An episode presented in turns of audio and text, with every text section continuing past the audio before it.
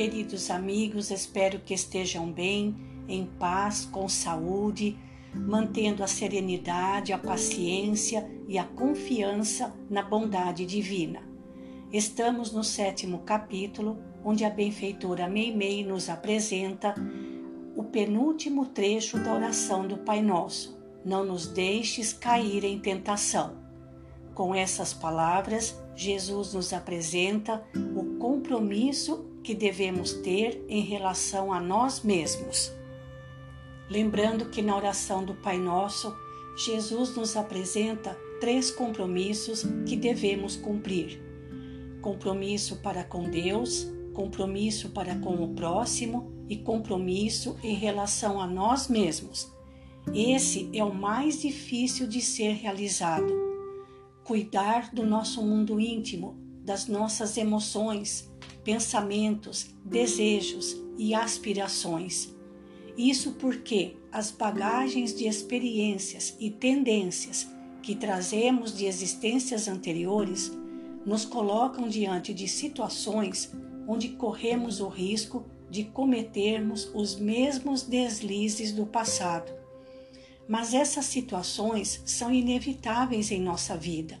Precisamos desses testes para constatar se conseguimos ou não vencer nossas fraquezas e limitações. Ao rogar o amparo divino para esses momentos, nos comprometemos a fazer todos os esforços ao nosso alcance para não cairmos novamente. Ensinam os benfeitores espirituais que nos momentos de inquietação íntima dispomos de alguns recursos que são infalíveis, disponíveis a todos e que nada custam: a dieta do silêncio, a vacina da tolerância, o detergente do trabalho e o antisséptico da oração. Nos momentos em que somos testados e tentados, devemos ligar o alerta SOS: silêncio, oração e serviço. Amélia Rodrigues, benfeitora espiritual, no livro Trigo de Deus, capítulo 18, pela psicografia de Divaldo Franco, analisa a prece do Pai Nosso. E neste trecho sobre a tentação, ela diz o seguinte: O maior inimigo do homem está dentro dele mesmo. A tentação nos alcança por causa das brechas morais que possuímos, latentes em nós. E essas imperfeições favorecem a nossa sintonia com a inferioridade do próximo, seja ele encarnado ou desencarnado. Vencer a tentação é a forma eficaz para se conseguir a paz, afirma a benfeitora e ela faz uma colocação muito interessante. Não é a Deus que cabe a tarefa de não deixar que a gente caia em tentação.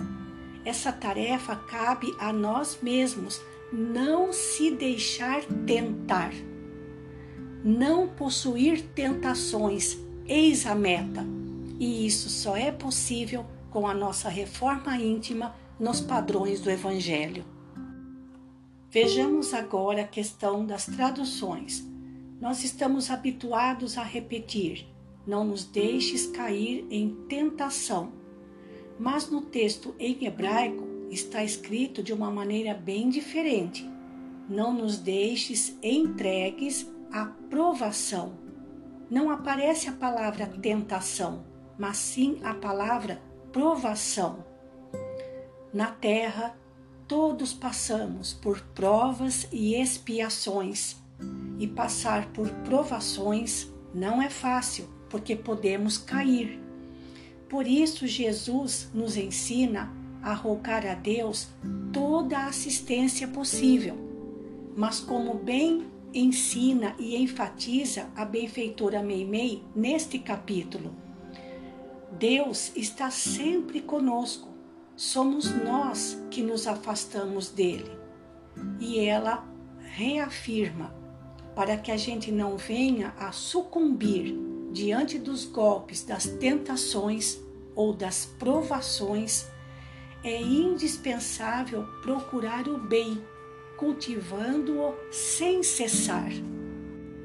Que o Senhor nos conceda força e coragem, paciência e determinação para vencermos nossas imperfeições, alcançando finalmente a paz e o equilíbrio íntimo tão desejados. Fiquemos com Ele e até amanhã.